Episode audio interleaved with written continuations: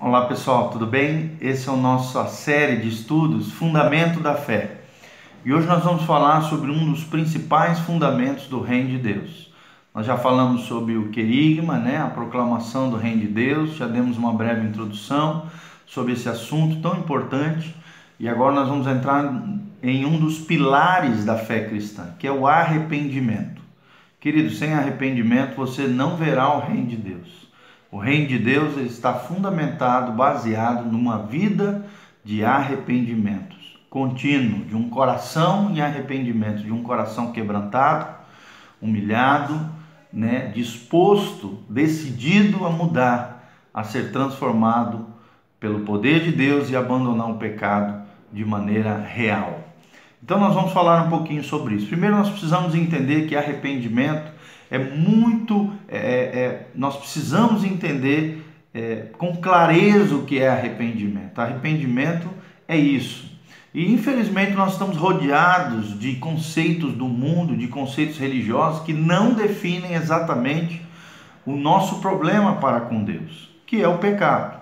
E isso acaba não resolvendo nem efetuando, na verdade, uma mudança plena em nossa maneira de viver. Então, o que é verdadeiramente o arrependimento? O arrependimento está descrito como uma das primeiras mensagens que Jesus trouxe ao iniciar seu ministério. Está lá em Marcos 1, 14 a 15. Marcos 1, 14 a 15, fala disso, dessa mudança de atitude. Primeira coisa que nós precisamos entender sobre arrependimento é isso. Arrependimento é uma mudança de atitude. Com relação ao quê? Com relação ao pecado, com relação às iniquidades, com relação a tudo aquilo que produz maldade dentro de nós. E a Bíblia diz o seguinte, Marcos 1, 14 a 15, depois de João ter sido preso, foi Jesus para a Galiléia pregando o evangelho de Deus, dizendo: O tempo está cumprido e o reino de Deus está próximo. Arrependei-vos e crede no evangelho. Então, o primeiro chamado de Jesus nessa terra, do ministério de Jesus nessa terra, é um chamado ao arrependimento, a crer no Evangelho, mas não uma crença vazia, pelo contrário, uma crença com atitude, com mudança de comportamento. Então, no grego, arrependimento significa metanoia, ou seja, mudança de mente, né? um, um para além da mente também, ou seja, acima, uma mentalidade que se eleva, uma mentalidade que, que, é modificada, que é transformada pelo poder de Deus. E esse é o, é o elemento básico para podermos entender acerca do arrependimento. É a mudança de atitude com relação às coisas erradas na nossa vida. Nosso maior problema para com Deus não está nas coisas erradas que fazemos apenas, nos atos, mas sim na nossa posição, nossa atitude interior de independência e rebelião para com Deus. Não está apenas nos fatos externos, não. Está num problema maior, num problema interno, que é a nossa atitude interior de independência e rebelião para com Deus. Na verdade, todos os meus atos, todos os meus comportamentos são decorrentes dessa atitude interior, dessa disposição interior que tem relação a Deus. Quando em meu interior há um princípio de rebeldia, de independência, aquela atitude, eu faço o que eu quero, sou dono da minha vida, a vida é minha, ninguém pode né, dar bedelho na minha vida, ninguém pode dar opinião. Querido, obviamente, então, os meus atos, os meus comportamentos, as coisas que eu vou fazer no meu dia a dia não vão agradar a Deus. Então, o objetivo de Deus é atingir a raiz do problema. Qual é a raiz do problema? Que eu mude de atitude, mudando a minha disposição interior, de uma atitude de independência, de rebeldia, para uma atitude de dependência, dependência de Deus, dependência do Espírito Santo, dependência da palavra de Deus, direcionamento de Deus, força no Senhor, para que então essa atitude de rebelião, que é fazer tudo aquilo que me dá na cabeça, seja transformada numa atitude de submissão, de estar sujeito a Cristo em tudo. A palavra de Deus diz: Sujeitai-vos, pois, a Deus, resistir ao diabo e ele fugirá de vós. Então, arrependimento é tudo isso que nós estamos falando. É todo, é todo, é todo esse complemento. Quando mudamos a nossa atitude, mudam também os nossos atos. Nosso comportamento é mudado quando o nosso interior é transformado pelo poder de Deus. E ao mudarmos ah, somente os atos, sem mudar a atitude interior para com Deus, infelizmente deixo de fazer algumas coisas que considero errado, mas permaneço no meu interior com uma atitude de independência, de rebeldia, e aí é só questão de tempo voltar aos velhos hábitos, ao velho homem, à velha natureza pecaminosa e aos conhecidos atos que entristecem o coração de Deus, abalam e afetam a nossa alma. Então, qual é a atitude interior daquele que está pecando? Rebelião. Faço o que me dá na cabeça. Uma atitude de independência, de relacionamento independente com Deus. E aí isso acaba produzindo blasfêmia, roubo, adultério, avareza, ciúme. O arrependimento é isso, é um machado que corta toda essa árvore que está cheia de pecados, blasfêmia, roubo, adultério, avareza, ciúme, palavrão, sujeira, tudo isso. O arrependimento ele corta a raiz do problema, ele corta a árvore que produz os frutos do mal na nossa vida, com essa atitude interior de rebelião e independência. Qual é a nova atitude que Deus espera de nós? É uma atitude de submissão, de estar debaixo do senhorio, do domínio do Espírito Santo, do governo de Cristo, do reinado de Cristo no nosso coração. Será que você está sujeito a Cristo em todas as coisas? uma atitude de submissão, uma atitude de dependência. Eu dependo de Deus. Eu estou interligado a Deus, interdependência uns dos outros, do corpo de Cristo, da igreja do Senhor, prestando conta aos nossos irmãos, a uma igreja local, uma comunidade da fé, uma comunidade cristã. Esse é o conceito, né, correto, bíblico de arrependimento. Mudar a atitude interior para uma nova atitude Atitude interior velha, rebelião, independência. Atitude nova, submissão e dependência de Deus. Pelo conceito comum, pelo senso comum, arrependimento é entendido também, às vezes, como um sentimento de tristeza com relação aos pecados cometidos. Mas isso é remorso. Remorso é aquele cara que faz as coisas erradas, sabe que está fazendo as coisas erradas, não se dispõe a mudar das coisas erradas e sente um pesar, uma tristeza, uma dor com relação aos pecados. Irmãos, isso não adianta nada. Sentir tristeza sem mudança é remorso. Agora, sentir tristeza e decidir mudar, isso é arrependimento. É a diferença entre a tristeza segundo Deus e a tristeza segundo o homem. Tristeza segundo o mundo, segundo o homem, é, é a tristeza que produz morte, que leva à ruína e à corrupção. Remorso. A tristeza segundo Deus produz arrependimento, Paulo fala, para a salvação. Então agora Deus está te dando algo mais sólido, por meio de um verdadeiro arrependimento, chegamos a ter o nosso interior totalmente modificado e vivemos a nova vida que Jesus promete para nós e nos capacita e nos dá poder e nos dá o Espírito Santo. Estamos numa relação então certa com o Senhor, aleluia, glória a Deus, é isso que Deus espera de nós. Com isso então Deus nos dá uma nova fonte de vida e não apenas um código moral, é marcante a diferença entre essa essência da vida de Cristo, da vida de Deus que produz e a aparência religiosa que muitos têm, que decorre de uma vida de códigos morais. Então, é uma nova consciência, é um novo coração, é uma nova vida, é uma nova natureza, é uma disposição de mente, metanoia, e uma disposição de coração, de mudar, de mudança interior. Esse arrependimento ocorre na vida daquele que tem verdadeira, verdadeiro arrependimento, que foi produzido no coração pela proclamação das verdades de Cristo, entendendo que Ele é o Filho de Deus, Ele é o Senhor e governador da nossa vida e o porquê da sua obra, porque que Jesus fez tudo aquilo por nós na cruz do Calvário. Segunda coisa com relação ao arrependimento é uma mudança de reino. Mudança de reino. E aí eu gostaria de ler Colossenses 1:13. Colossenses 1:13. Estou abrindo aqui. Colossenses 1:13. A Bíblia diz: "O qual Deus nos tirou da potestade das trevas e nos transportou para o reino do Filho do seu amor, em quem temos a redenção pelo seu sangue, a saber, a remissão dos pecados." Então, segunda coisa com relação ao arrependimento, esse fundamento da fé, segundo pilar do arrependimento é a mudança de reino.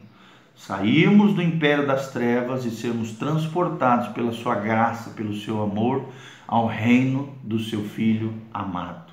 Sair do reino das trevas e ir ao reino da luz.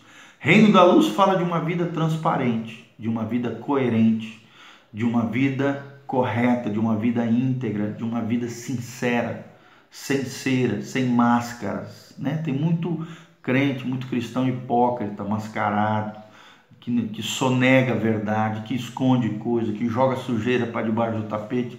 Querido, infelizmente o reino que você está não é o reino da luz. O reino da luz não sonega a verdade. O reino da luz é transparente. A Bíblia diz: se andarmos na luz como ele na luz está, temos comunhão uns com os outros e o sangue de Jesus nos purifica de todo pecado. 1 João 1. Então tem que andar na, na luz. Deus nos tirou do império das trevas e nos conduziu ao reino da sua luz. Segunda verdade acerca do arrependimento é a mudança de reino. Só quem mudou de reino muda de natureza, muda de coração, nasceu de novo, tem um arrependimento como um dos fundamentos da sua fé.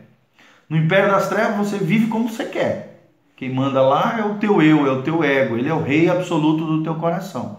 Tua carne, tua natureza pecaminosa, o diabo te fazendo de títere, né, te enganando, lesando, manipulando, auto-enganando, mentindo, sofismas, fortalezas, pensamentos equivocados. Isso é o império das trevas. Eu vivo como eu quero. Agora o reino da luz é diferente. Você vive como ele quer. Eu não faço a minha vontade, mas a vontade daquele que me amou. Eu não faço, eu não realizo os meus sonhos, mas realizo os sonhos de Deus, que são maiores do que os meus sonhos.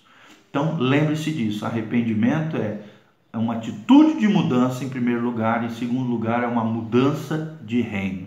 Em que reino você está? No reino das trevas ou no reino da luz? Terceiro pilar acerca do arrependimento é negar-se a si mesmo. Estamos baseados em Marcos 8, de 34 a 36. A palavra de Deus diz então, convocando a multidão, Jesus, né, e juntamente com seus discípulos, disse-lhes: Se alguém quer vir após mim, a si mesmo negue-se. Tome a sua cruz e siga-me. Quem quiser, pois, salvar a sua vida, perdê-la. E quem perder a vida por causa de mim e do evangelho, salva-la. Que aproveita o homem ganhar o mundo inteiro e perder a sua alma Marcos 8, 34 a 36. Então, o terceiro pilar do arrependimento é negar-se a si mesmo. Será que você tem negado a si mesmo, o teu eu, teu ego, teu orgulho, tua arrogância, né?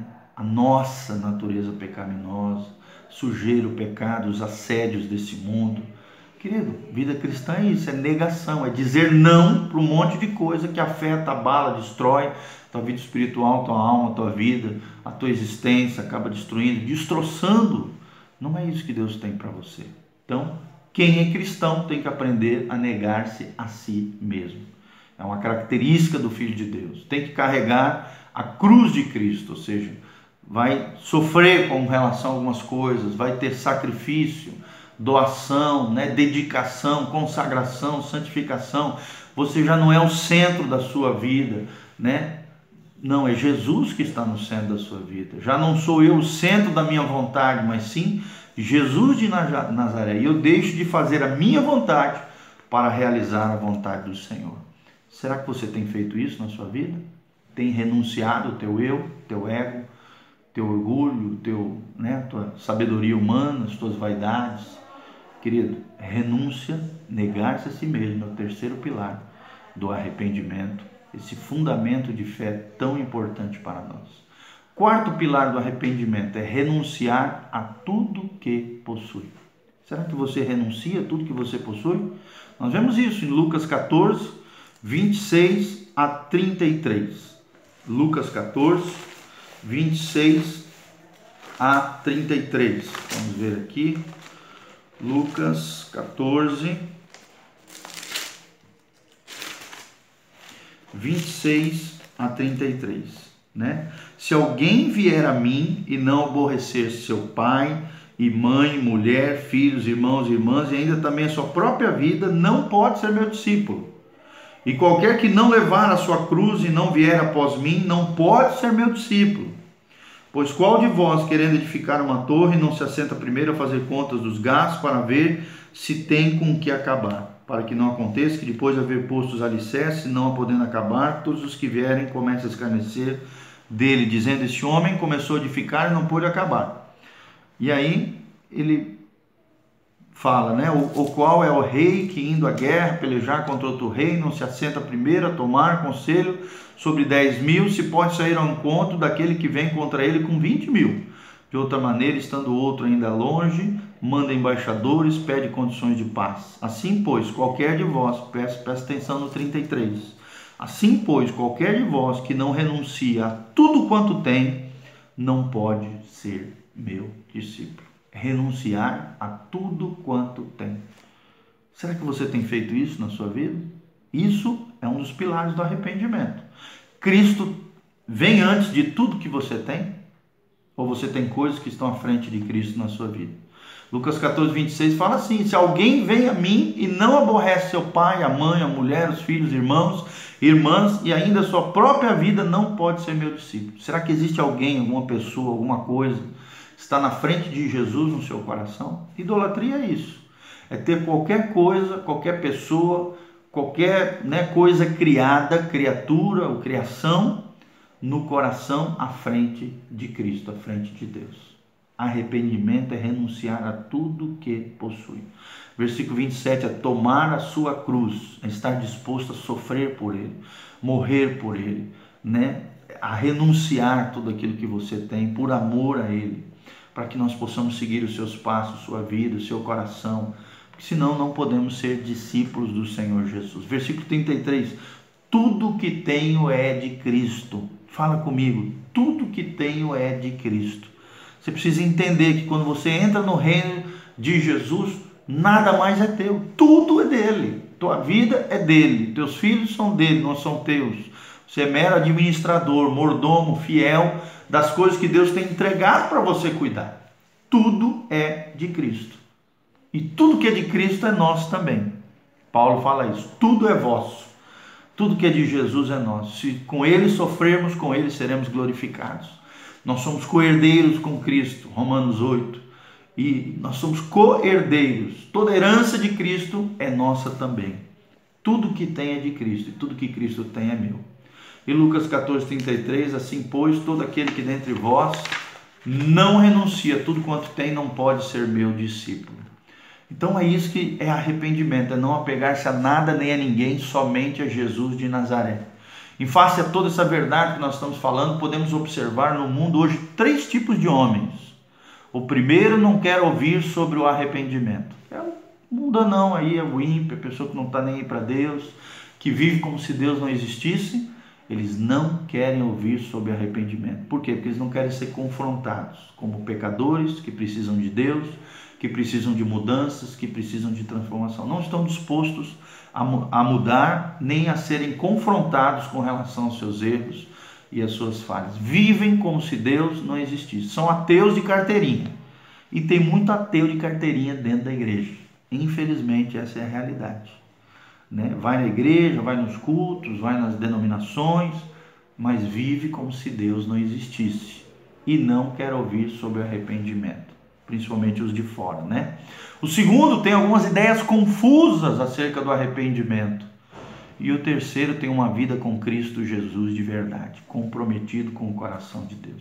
Então, o incrédulo tem o que? Ele tem como rei do seu coração o eu, e, e, como esse rei governa, ele pode ter seus acessórios, o prazer, o dinheiro, o estudo, a família, o trabalho, coisas que tomam o lugar de Cristo, tomam o lugar de Deus no nosso coração. Assim que é o incrédulo, aquele que vive sem crer em Deus, aquele que vive sem a lei de Deus.